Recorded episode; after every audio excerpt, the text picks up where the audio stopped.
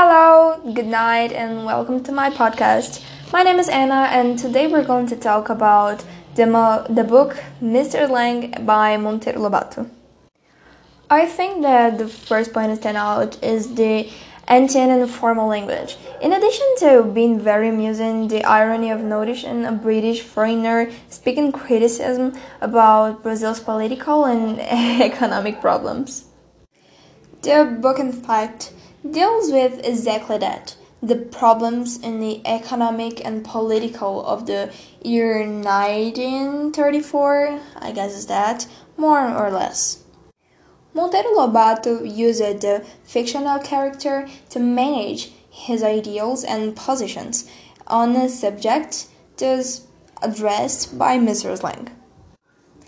However, in order not to explicitly expose his personal opinions, the author took advantage of the friendly dialogues at the Slang's house, thus presenting his thoughts in a camouflaged manner. As an influential person, Lobato knew that what he wrote will be read, analyzed, and followed by his readers. And actually, that's a well thought out strategy leading its audience to open their eyes to the, at the time, sure, current situation in the country. And extraordinarily, we see that the problems reported by Monteiro Lobato are still easily detected today. I guess it's important to note that he was in favor of the reform. It's a plane here, sorry. I guess you hear that. And he was in favor of the reform so much that in his text he wrote the following excerpt. Um, there's no translation to that, so I'll say it in Portuguese. Uh, ou o Brasil dá cabo no Rio de Janeiro, ou o Rio de Janeiro dá cabo no Brasil. In other words, Monteiro Lobato agreed with the reformist action that consisted of moving the Brazilian capital of Rio to the inter- interior of Goiás. There are complaints of Lobato that remain to this day, such as the corrupt politics, the erratic economy, misery, the precarious educational level, something that hasn't changed since then. Of course, I venture to say that these are topics that have improved. However, they still don't work the way they should. Uh, saying that our economy remains destroyed, and the fact that proves such such an argument is the that Brazil is not even considered a fifth, I don't know how to say that, world country. Mr. Slang hits the key very, very hard due to misery and lack of resource of the people and he outrated by the lack of study of the population, optional and not optionally.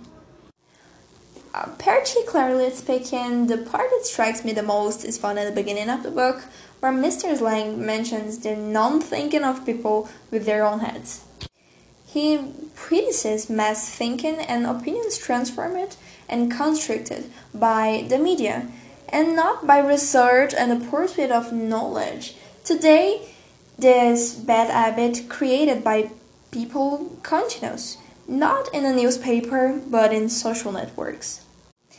Not the only one, but this lack of thinking, spot by Slang as one of the reasons for the backwardness of country. And the reason it doesn't go forward.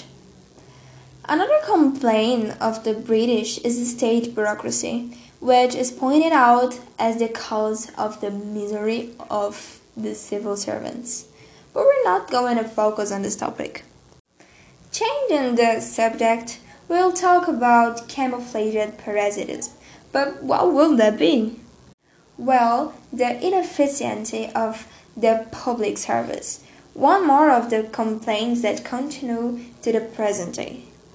Another topic that does not escape Lobato's criticism is the armed forces, which, according to the renowned writer, will also be ineffective. I will not remember the exact quote, but the author highlights something like we have the planes and we don't use the planes.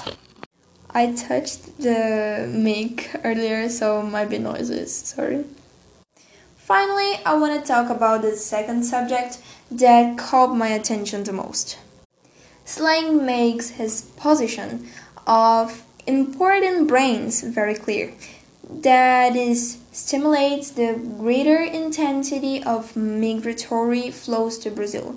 And it's because, well, obviously, so that people with different cultures and ideals who think with their own heads can positively interfere in Brazilian politics and economic and economy, sorry, making our beloved country take off ahead of the world economy once and for all. And sorry guys, we stop here. I'm Anna and have a great night, afternoon, and morning. I don't know, you understand. Bye.